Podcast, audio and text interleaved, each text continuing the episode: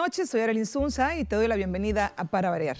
Esta noche tenemos un invitado especial que ha sido pionero de la lucha de los derechos humanos en Sinaloa. Ha trabajado siempre por su defensa y reconocimiento.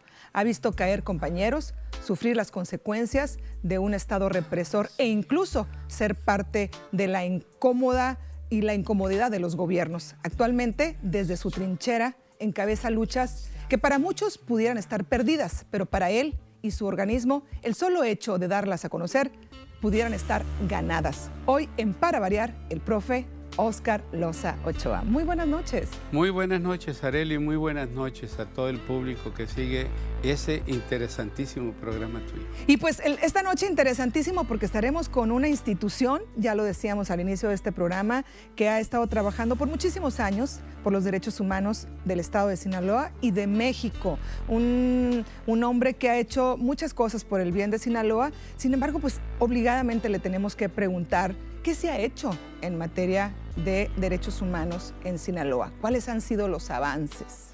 Bien, siempre se habla de claroscuros cuando eh, mencionamos los derechos humanos. Y sí hay cosas que han avanzado sin duda. Cuando nosotros iniciamos esta lucha junto a Norma Corona, Jesús Michel, eh, Jorge Aguirre, pues no existía una comisión de derechos humanos ni tampoco ese sistema no jurisdiccional de derechos humanos en el país. Eso fue posible gracias a la lucha de, todos los que he mencionado y mucha más gente.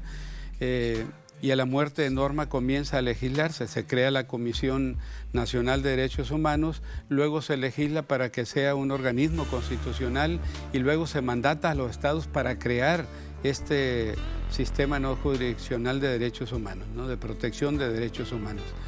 Ha habido leyes que han complementado esto. Hay leyes contra la tortura, hay ahora una ley contra la desaparición forzada de personas, entre muchas otras cosas, ley de atención a víctimas del delito.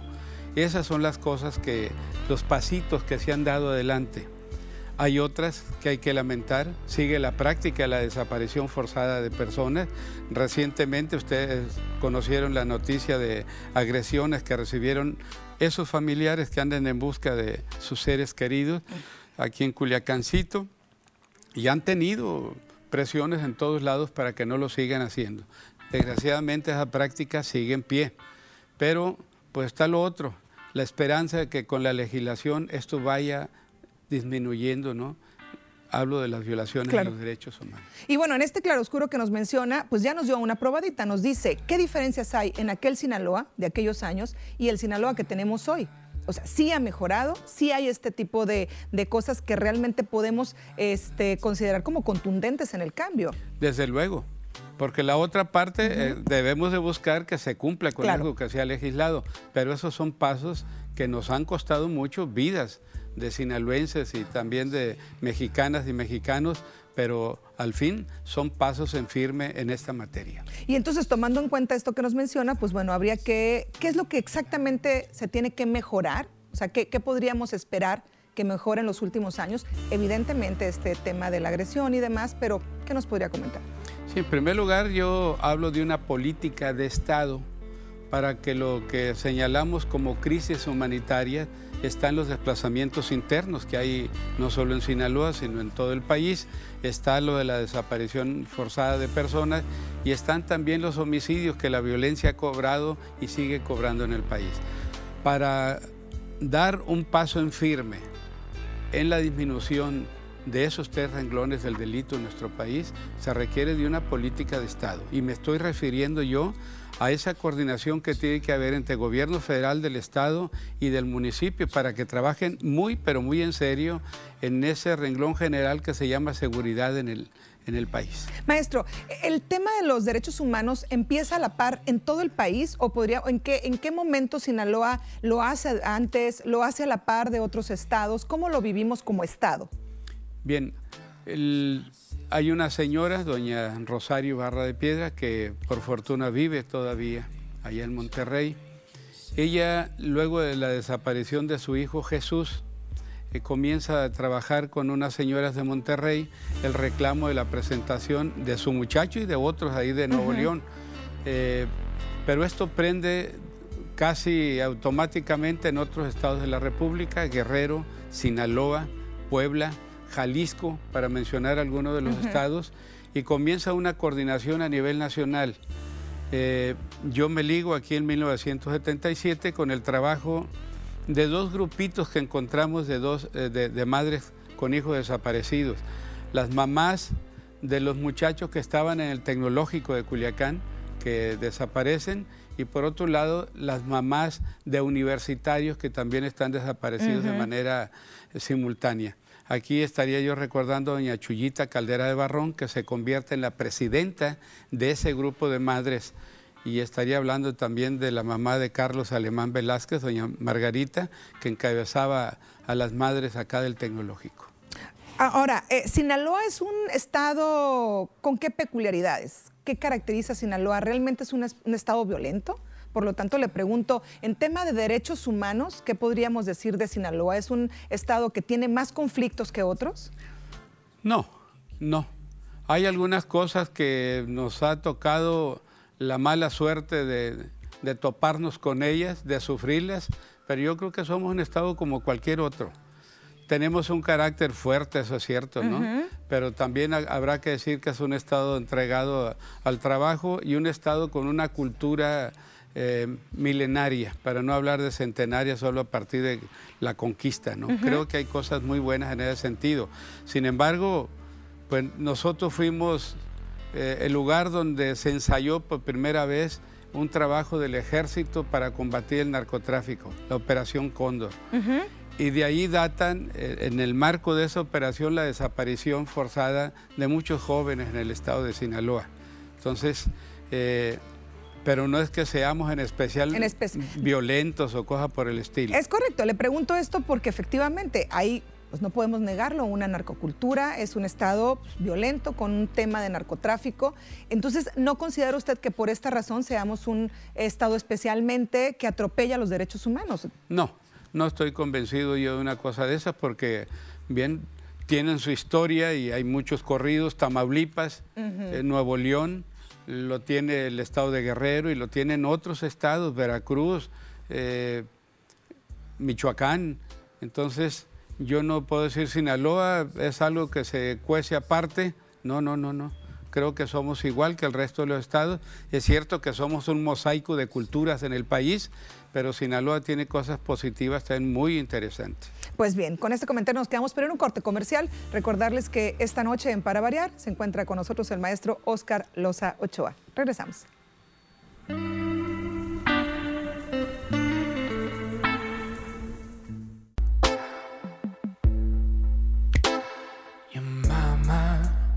El maestro Oscar Loza Ochoa, que es un luchador social y que está en el tema de los derechos humanos. Eh, profe, le preguntábamos ahorita el tema de la Comisión Estatal de los Derechos Humanos, en la cual evidentemente usted estuvo al frente durante un tiempo, hoy sigue luchando desde su trinchera, también ya lo decíamos, pero estas instituciones, maestro, sí están cumpliendo o han cumplido desde su formación o desde su inicio con lo que se decía o solo han sido un requisito del gobierno como para decir, ahí están, eh, se cumple con una parte, se cumple con la legislación o realmente se ha tenido los resultados que se esperaban? La crítica que hay en general en todo el país es de que el Estado buscó cooptar a esos organismos. Y yo debo decirles que, hablando solo de excepciones, eh, estaría hablando de Raúl Ramírez Baena en Baja California, estaría hablando de José Luis Pérez Canchola y estaría hablando de, dos, tres más de Emilio Álvarez y Casa ya en la, en la Ciudad de México, eh, Belenda, se me olvida el apellido de ella en San Luis Potosí, y me anotaría yo también en esa excepción de gente que fuimos eh, presidentes de estos organismos estatales de derechos humanos y que en el resto eh, ha habido sobre todo una actitud acrítica en muchos aspectos ante el Estado. Si el Estado buscó cooptar y lo logró. Y les diría, cuando hay una, una posición crítica, aun cuando hay el derecho a que se reelijan a esos presidentes, no se hace. En Sinaloa el único presidente de la Comisión Estatal al que no han reelecto fue a mí. Todo el resto pueden verlo, Jaime Cinco, Ríos Estavillo, Carlos eh, Álvarez eh, Ortega, que acaban de reelegirlo, ¿no? Yo fui el único que no, y haber sido por algo, yo creo, no me porté bien. Entonces, pero creo que faltan muchas cosas. Incluso le diría, después de las, de las reformas a la Constitución mexicana del 10 de junio de 2011, donde se hacen, eh, bueno, se, se abre un espacio constitucional para todos los derechos humanos y las comisiones oficiales deben de atender asuntos que antes se negaban a atender porque las leyes orgánicas así lo decían, pero hoy siguen en la misma práctica de no atenderlos. Y hablo de asuntos de carácter laboral y hablo de los aspectos administrativos que corresponden a los juicios. Ok. Nosotros sí lo atendimos. Nosotros sí lo hicimos. Y bueno, y entonces usted que lo ha vivido en ambas partes, estar dentro de la Comisión Estatal, que forma parte de un organismo gubernamental, y hoy desde fuera, ¿cuáles son las bondades de estar en uno u otro lugar? ¿Se puede ser juez y parte? ¿Se puede, este tema de la reelección que usted nos mencionaba, eh, ¿se está tentado a, empezar a participar más del lado del gobierno que del lado de la ciudadanía? ¿O cuáles son las ventajas de estar en uno u otro lado? Para quien ha sido luchador social y vio desaparecer y vio morir compañeros en la lucha, pues obviamente yo prefiero la libertad sin mm. duda. Y este organismo de defensa de los derechos humanos con todas las limitaciones que tenemos, y cuando hablo de limitaciones entran para comenzar las económicas, es cierto que logramos en los buenos tiempos eh, comprar el despachito donde estamos, pero cada 15 días tenemos el gran problema de cómo cubrir la, nómina, pequeña, pero una nómina de compañeros que viven del trabajo ahí con nosotros. Aguirre y yo pues somos eh, maestros de la universidad, él vive de su salario, de mi pensión, pero los otros compañeros tienen que llevar el pan a sus casas, ¿no? Con todo y eso, yo me siento más cómodo, más en lo que yo puedo hacer a partir de esta comisión. Hemos logrado con el paso del tiempo de que al menos nos escuchen y que podamos canalizar los problemas. Es cierto que en este país no tiene la tradición de Suecia, donde todas las recomendaciones de los organismos de derechos humanos se acepten, ¿no? Es como el béisbol, pero manteniendo arriba de 300 el bateo, o sea que, le, más del 30% nos acepten, pues ya es ventaja, ¿no? Y ¿Un 30%? en ese, más o menos en ese nivel estamos. La Comisión Estatal no puede presumir que le hagan caso arriba del 40 tampoco. Ok, ¿Eh? entonces es, digo, tomando en cuenta uno y otro, pues se hace un gran trabajo desde acá, ¿no? Y yo nada más le digo una cosa, o sea, estamos hablando de que las acepten, la otra es que las cumplan. Que las resuelvan, ok. que las resuelvan. Una cosa es, ok, te escucho, ¿no? Yo estuve eh, invitado en la República Dominicana como parte del Instituto Interamericano de Derechos Humanos para promover la creación de la Comisión Nacional de Derechos Humanos o Defensoría del Pueblo, como se le llama ahora. Entonces, allí me preguntaban que si cuál es el porcentaje, eso que le acabo de decir, le dije, yo estaba en la comisión estatal entonces, eh, y me decían, ¿y qué hacen cuando no se responde? ¿Qué sucede con el 60%? Si hacemos un requerimiento precisamente para que se cumpla. Y me dicen, y si no la cumplen, pues nos queda el recurso, le dije, de, decir lo que dijo el obispo de Culiacán, el que falleció hace poco, ¿no? ¿Cuál fue? El obispo em, emérito. Pero, eh, ¿cuál es la frase? Él había le habían recomendado por parte de Lina que devolviera el púlpito que había en catedral y no lo hizo. Y cuando le preguntan por qué no lo hizo, él contestó, que las leyes del México son como el inglés. Se escriben de un modo y se pronuncian de otro. El obispo Benjamín. Benjamín Jiménez, efectivamente. Muy bueno, pues así sucede entonces, así, está, así están. Y en la práctica algo hay de eso, ¿no? Desde luego, yo lo que creo que debe haber mayor participación social en la crítica hacia la autoridad para que cumpla más lo que plantean los organismos de derechos humanos. Y bueno, con todo esto, eh, ¿qué es lo que falta por hacer en Sinaloa? Muchísimo, sé, lo entiendo. Eh, pero desde aquí, desde esta trinchera que decíamos, usted con tantísimos años al servicio de Sinaloa, eh, ¿qué espera que suceda a corto plazo, a mediano plazo? ¿Cuál sería una acción a hacer que no se ha hecho? Dos a corto plazo. Una, no debe haber niños trabajando ni en los campos agrícolas, que es donde abundan, ni tampoco en la ciudad. Y hablo de niños de acuerdo a la ley de 14 años hacia, abajo. Hemos tenido accidentes de trabajo de niños de 9 años. A mí me ha dolido muchísimo el corazón. Un consuelo fue que viniera don César Costa, que es eh, embajador de buena voluntad de la UNICEF, acompañarnos precisamente en la investigación de esos casos.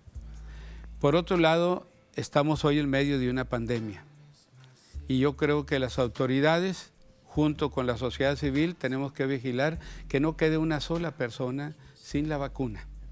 Y hay que convencer a aquellos que tienen miedo.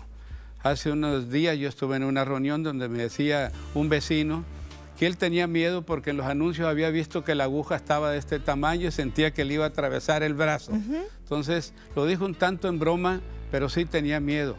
Entonces yo busqué convencerlos para que se vacunen. Y creo que la autoridad es una de las cosas que tiene que hacer hoy porque el derecho a la salud es un derecho humano y hay que buscar que las dudas que haya despejarlas para que la gente pueda a plenitud ejercer ese derecho. ¿Y qué podemos hacer como sociedad? Ahorita lo acaba de decir, o sea, convencer a nuestros vecinos, amigos, familiares, decirles que es importante que nos vacunemos. Pero en el tema, por ejemplo, de los niños, que, que vemos, pues usted lo ha dicho, tal vez trabajando en un semáforo, trabajando en algún lugar, ¿qué podemos hacer como sociedad? Porque a quienes nos preocupa y cómo podemos ocuparnos. Claro, el ayuntamiento, que es la autoridad más cercana a la sociedad, tiene mucho que hacer aquí. Tiene un DIF eh, y ahí al interior del DIF hay departamentos que pueden ir a estar haciendo un trabajo permanente en la calle con esos niños que están en los cruceros y visitar también, lo pueden hacer las comisiones de derechos humanos y todos los grupos de la sociedad civil que tengan atención sobre los niños, ir a ver también a los campos cómo está esta situación y allí hay que hacer un trabajo no solo con los padres, porque los patrones, los patrones señalan relativamente tienen la razón de que una de las condiciones que ponen los padres es que le den trabajo también a sus niños para poder ser jornaleros agrícolas. Porque es un tema cultural también al sur del país. De una u otra manera es una práctica que se ha venido dando y que es en la educación también donde debemos ir trabajando, ¿no? Sí. Y en general, por ejemplo, yo diría, desde que era un niño, pues yo también trabajé en el campo. Tengo aquí todavía las cicatrices de cortar a jonjolí, cosas por el estilo. Pero pues este país tiene que cambiar. Claro, evidentemente. No requerimos de tantos recursos para que esos niños estén mejor en la escuela. Al país le conviene, a la propia familia le conviene, a todo mundo nos conviene que esos niños estén formándose hoy para que el día de mañana sean los ciudadanos que todo mundo queremos. Perfecto. Pues con esta frase nos vamos a un corte comercial. Recordarles que estamos en Para Variar con el maestro Oscar Loza Ochoa.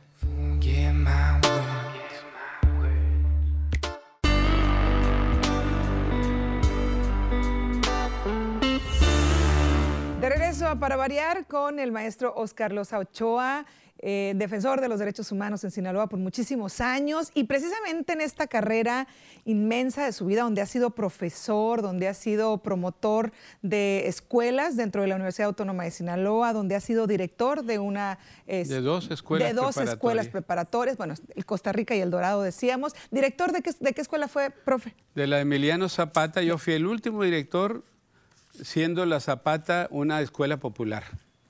Yo le entregué a quien fue el primer director de paga, porque yo no la recibí, y después fui de la prepa central. ¿No le pagaban en ese periodo? No, pues era popular, era por cooperación. ¿Cómo va a ser eso? ¿En qué año fue esto? 1975, que fue el último año de popular de la Zapata. Bien, pues bueno, toda esta historia, un hombre con una gran trayectoria que aquí estamos conociendo. Sin embargo, sabemos que en todos estos años, 45, 40, ¿cuántos 43, echando a perder el muchacho. 43. Hay muchísimas historias este, pues, e, en, su vida laboral. Y, bueno, veamos el tema de la universidad, universitario de muchos años, jubilado de la universidad. Y ahí nace esta pasión por dar clases y por la lectura. De dar clases había nacido antes, yo fui alumno de una escuela normal rural que estaba en el estado de Nayarit, que la cerró el gobierno de, Díaz Ordaz. Allí era, ahí nace la pasión por dar clases. Pero cuando cierran la escuela, a mí me mandaron a Sonora, la escuela normal rural del Quinto, y de ahí me corrieron. No por mal alumno, por grillo, siempre les he dicho yo, ¿no? Pero me vine a la universidad y creo que aquí renació esa pasión por, por continuar en el aula, ¿no? y así lo hice. Y así estuvo hasta hace muy poco tiempo, porque se acaba de jubilar y acaba de dejar de dar clases, pero la verdad es que muchísimos años, incluso como presidente de la Comisión Estatal de los Derechos Humanos, jamás dejó de dar clases. Nunca, nunca he dejado de dar clases, porque creo que una cosa elemental en la vida de un maestro es no separarse del aula. Me dolió incluso, créame que lloré cuando me jubilé y no por el gusto, porque me alejaba, no, al contrario, por la pena de dejar un aula. Qué, maravilla, porque además la pasión ahí está. Entonces, para usted jamás fue un sacrificio estar ahí a las 7 de la mañana, cada mañana. Antes de las 7. Me de decían siempre. ¿Usted, es de los maestros que llegaba, eh, que esperaba a los alumnos casi casi ahí en, el aula o cómo estaba? esperaba yo que terminaban, eh, terminaran de barrer los conserjes, porque en los últimos años tenía tecnología, llegaba, instalaba el cañón, eh, la computadora y el cañón y dejaba todo listo. Y a las 7 comenzaba a pasar lista y me decían, oiga, pero es que aquí dicen que hay 15 minutos de tolerancia. Y yo siempre le dije a mis alumnos, cuando ustedes se inscribieron, ¿a qué hora le dijeron que comenzaban las clases? A, las 7. Pues estoy comenzándola. Así es.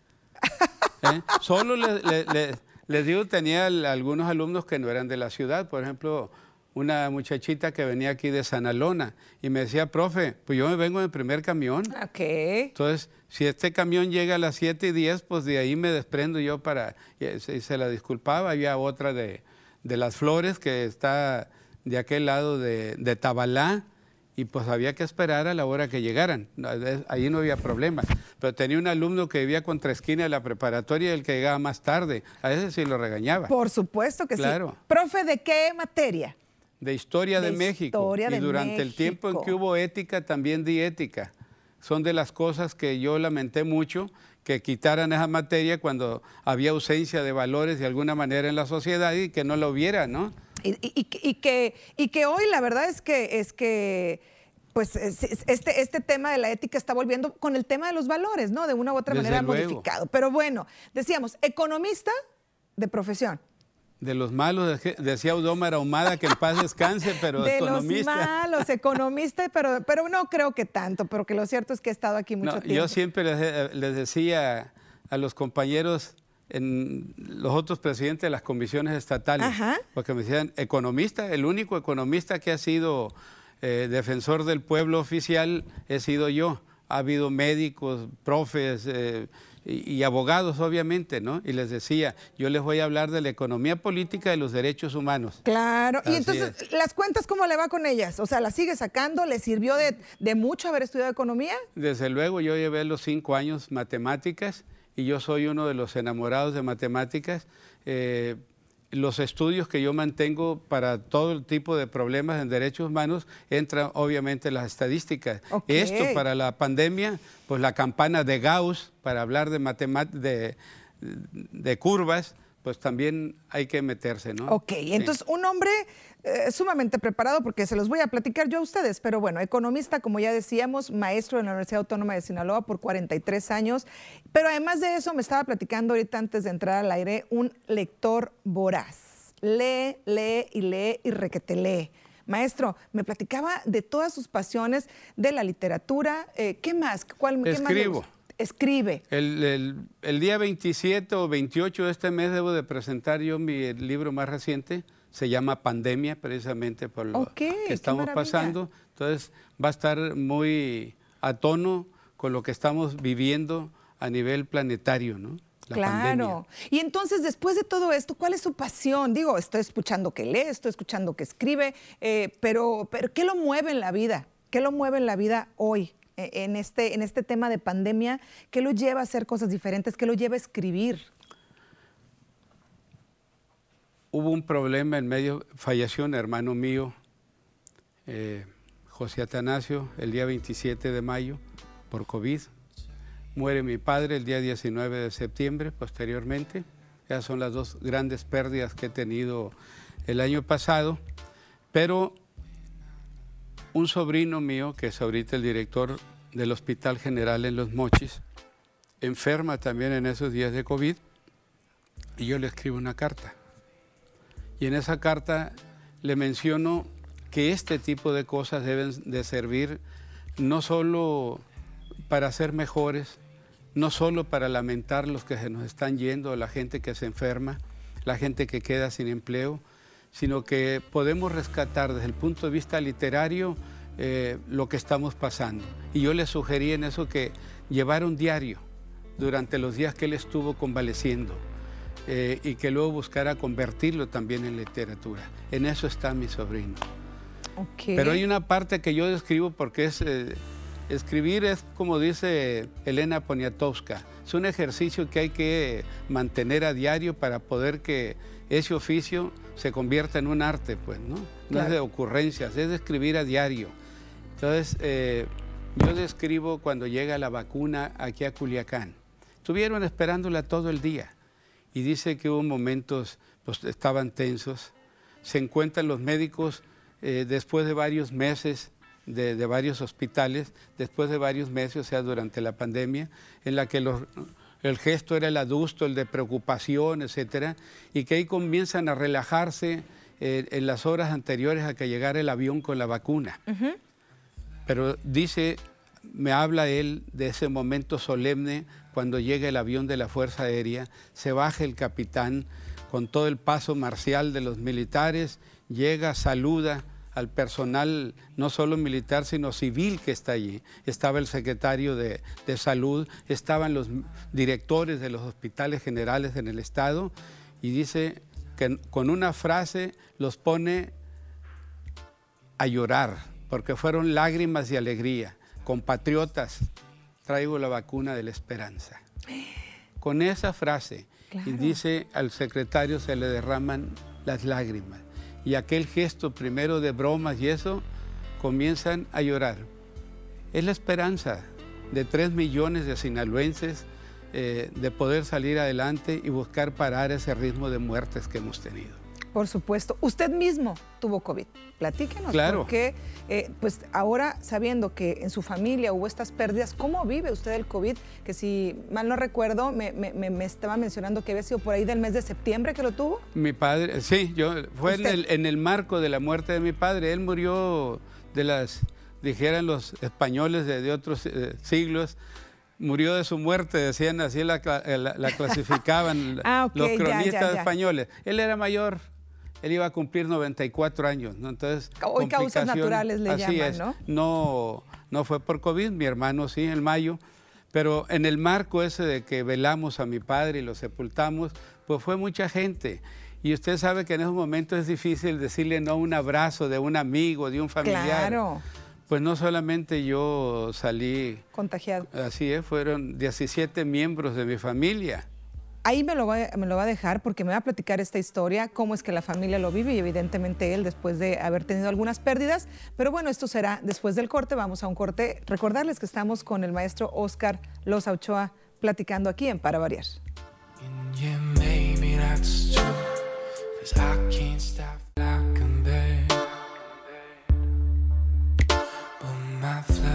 Estamos de regreso en Para Variar y platicamos, maestro Los Ochoa, de que usted también se contagió de COVID y no solo usted, sino un gran número de miembros de su familia, 17 alrededor de 17 personas. Así es, y directamente lo que es mi casa fueron tres hijos, la nuera, mi esposa y yo.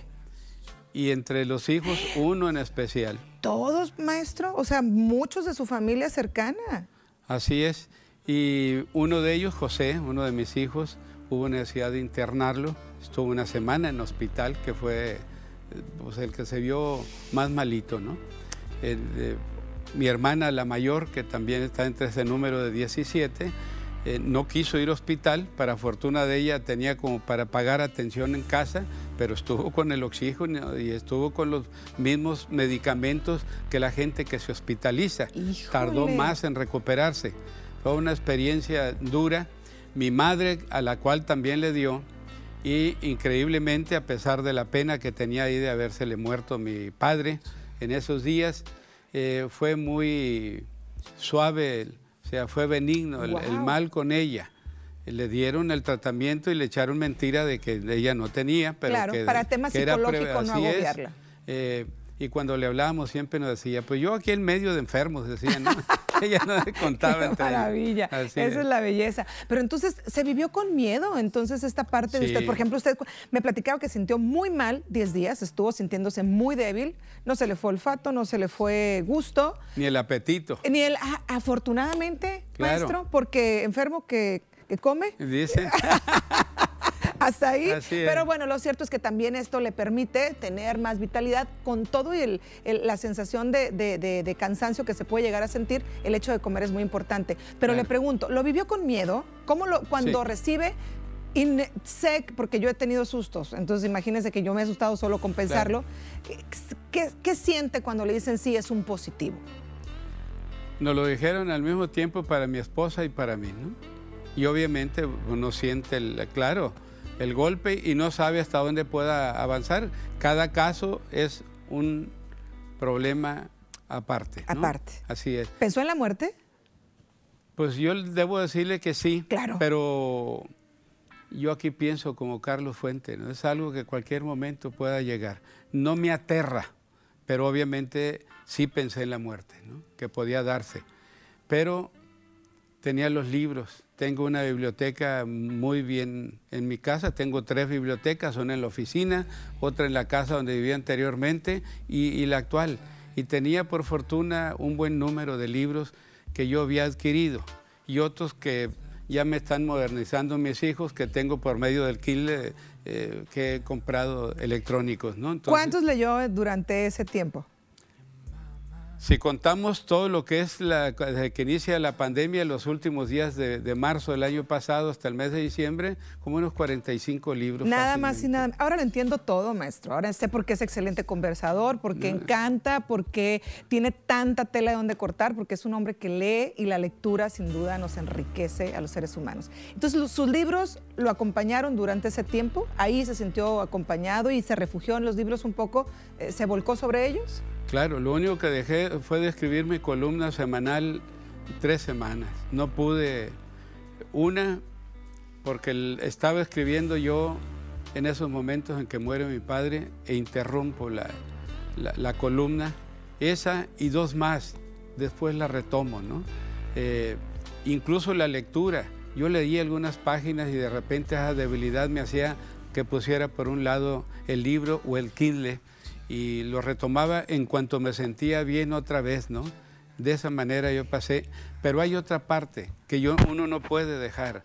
Mi teléfono estaba abierto y mucha gente siguió llamando y desde mi casa yo con, hablándole al secretario de salud, hablándole al secretario de gobierno y hablándole donde fuera necesario hablar, seguí gestionando, Siguió haciendo gestión. eh, claro, desde luego. Y, y ahí con el tema COVID, con el miedo, con la, con la muerte, eh, eh, en, en el pensamiento un poco, ¿qué, qué le queda por hacer? ¿Qué se le antoja? ¿Qué, ¿Qué dijo usted? Si yo cuando me recupere de esto, pensando, diciendo que voy a recuperarme de esto, ¿qué es lo que quiero seguir haciendo en mi vida o qué me falta por hacer? Bien, platicaba yo antenoche con un señor al que le mataron su hijo y me dice, a partir de eso yo he pensado en que aún a los momentos, dice uno aprende más del daño que el- de, de los daños que de los años.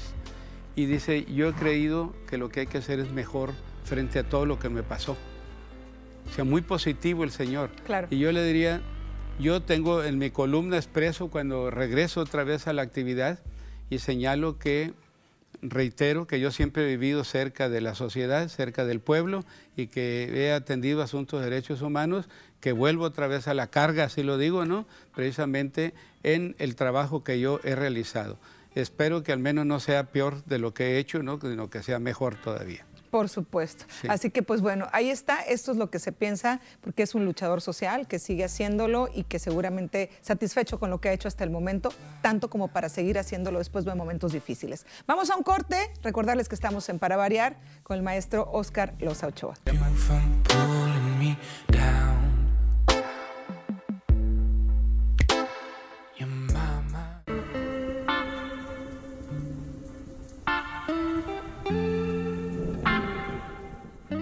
Estamos de regreso con el maest- maestro Oscar Los Ochoa platicando cómo le fue con el COVID, cómo lo vivió. Y decíamos que, bueno, con la intención de seguir trabajando en lo que hace, un hombre apasionado eh, de, este trabajo que ha hecho por muchísimos, muchísimos años. Pero le pregunto yo a usted, maestro, ¿cómo lo ha vivido en la parte familiar? Porque esto es la parte eh, profesional y un tanto personal, porque es su pasión y usted ha, que- ha querido hacerlo. Pero su familia, ¿cómo lo acompaña en esto? ¿Cómo, cómo compagina eh, estos dos mundos? Bien, yo soy uno de los que puede presumir que tiene una familia que func- funcional le llaman ahora, ¿no? Claro. Donde hay unidad. Mi esposa es una pieza central para muchas cosas, ¿no? Y yo debo decirlo, eh, por ejemplo, esos días del COVID, a pesar de que ella tenía COVID, ella sentía que yo era el que había llevado la peor parte. en- ¿eh? Tenía dos hijos más ahí en casa eh, con este problema, más la preocupación del tercero que estaba en un hospital eh, y sin embargo mantuvo una posición muy firme, no solo en lo que tenía que atenderse ella, sino estar al pendiente de los demás, ¿no? Eh, eh, la cuidadora, al final, como madre de familia, sí. como mujer pilar en un hogar, porque las mujeres, no me lo podrán negar, de una u otra manera somos el pilar de los hogares y por Sí. supuesto ustedes cumplen un, un papel fundamental. Pero ella estuvo ahí atendiéndolos, Claro. cuidándolos y ocupándose de todos. Y, y en la cuestión de los derechos humanos, pues hay momentos, ha habido momentos difíciles, como lo había mencionado usted anteriormente, eh, y algo tienen, yo creo, las mujeres que uno no puede ocultar. Esas preocupaciones a mí no me ha gustado pues, de primas a primeras llegar y, y decirle, fíjate que hay estos riesgos, estos peligros, pero los intuye. No puedo ocultar Ella se da cuenta cuando pasó Ah, algo así, ah, intenso en el trabajo y que usted lo tiene. así ¿Y qué ha pasado en el trabajo, maestro? Platíquenos alguna de estos momentos que usted inevitablemente se los lleva a casa. ¿Qué lo ha marcado? ¿Qué lo ha tocado a lo largo de todos estos años? Deben ser muchas vivencias, pero ¿alguna que lo haya marcado?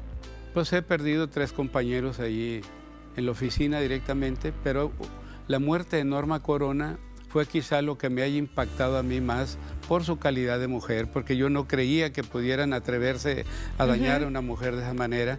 Y le comento que yo nunca he andado armado, pero pues alguien me hizo llegar una pistola, yo la ponía abajo de la almohada y una noche como el mes de que pasó lo de Norma Corona, escuché ruidos en la cocina y me levanto con la pistola en la mano y mi mujer se levanta atrás de mí y me dijo, se levantó la Gaby, una, mi hija más pequeña, por, por favor. Claro. Allí llegué a una conclusión, una.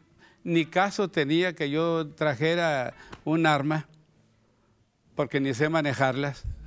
La otra, que podía cometer un error. Que era un peligro ¿eh? tener un arma. es.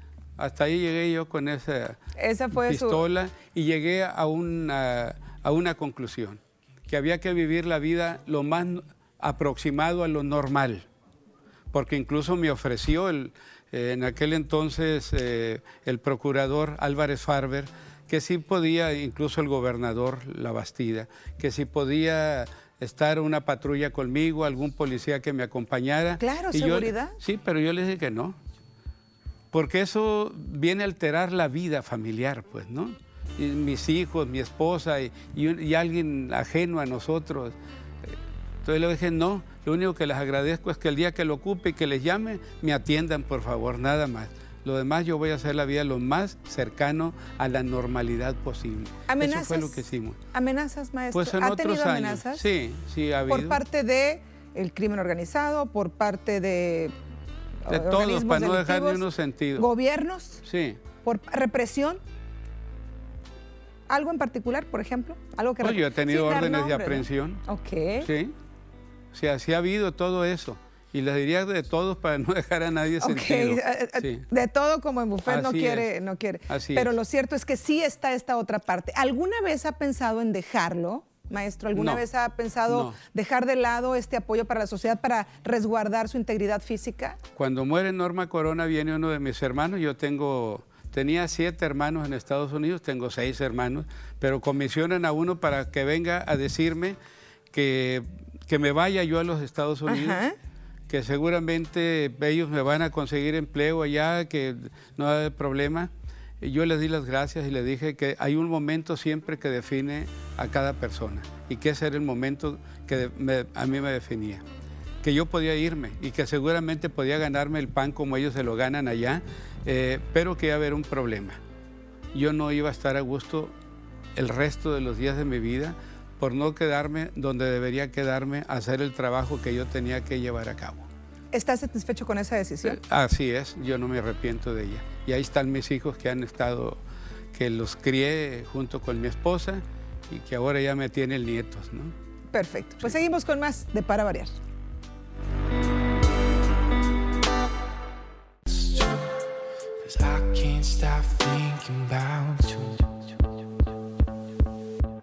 De regreso en Para Variar, esta noche con el maestro Oscar Loza Ochoa, donde hemos platicado de su vida profesional, de la entrega, de cómo ha sido un luchador social eh, y de cómo, bueno, su familia, una hermosa familia. ¿Cuántos hijos, maestro? Cinco, la mayor falleció hace algunos, hace seis años.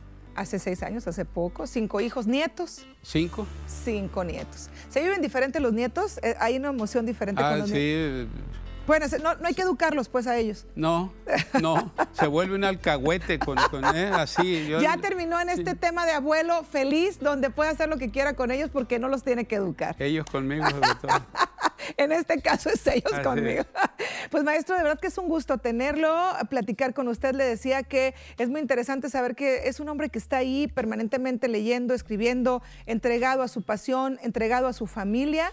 Y pues bueno, hoy, después de todo esto, estamos viviendo todavía una pandemia. Esperamos este libro del cual usted nos está hablando, ¿para cuándo poder- podremos leerlo? La idea, bueno, la idea es que sea el día 27 o 28, todavía no determinamos. Pero pronto. Sí, es que queremos hacerlo el día que se cumple el, el- el primer aniversario de aquella persona que estuvo en el hotel ya. desarrollo Ríos. Es correcto. Este el primero que llegó a Sinaloa y que nos puso a, a- a temblar a todos. Pero bueno, maestro, nos tenemos que despedir. Le agradezco infinitamente que haya aceptado esta invitación para platicar de su vida, de su entrega. Eh, ¿Qué le queda por hacer? Estaremos viendo evidentemente este libro, pero ¿cuáles son las cosas que el maestro Oscar Loza Ochoa tiene todavía por hacer en esta vida? Que son muchas seguramente. Carlos Fuentes le preguntan que se había pensado en la muerte a los 80 años de edad y dijo sí, a él se le había muerto su hijo Carlos a los 25, pues. Ajá. Sí, dijo, pero hasta el último día de mi vida yo voy a estar haciendo proyectos, dijo,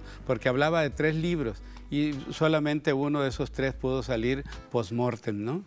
Claro. Pero yo espero que la vida me regale todavía algunos años eh, con capacidad de seguir trabajando ahí en la comisión con mis compañeros y, y dar lo mejorcito que yo pueda darle también en materia de derechos humanos en la sociedad. Por supuesto que sí. Y en tema familiar, seguir conviviendo con los nietos, seguir siendo un alcahuete, lo decía usted Así es. maravillosamente. Así es.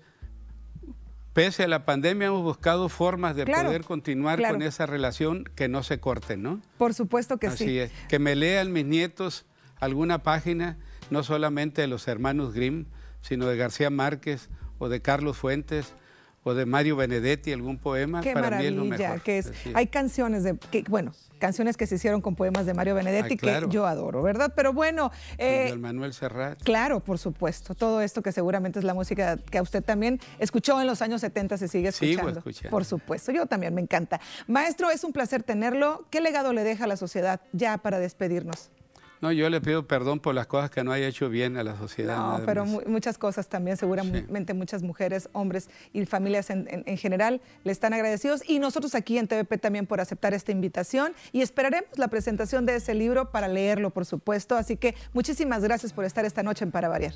Al contrario, Muchas gracias, un abrazote y yo le prometo que entre los días 22 y 23 le traigo un ejemplar de pandemia. Excelente, muchísimas gracias por estar aquí esta noche para variar el maestro Oscar Loza Ochoa. Seguimos y estaremos aquí en la próxima.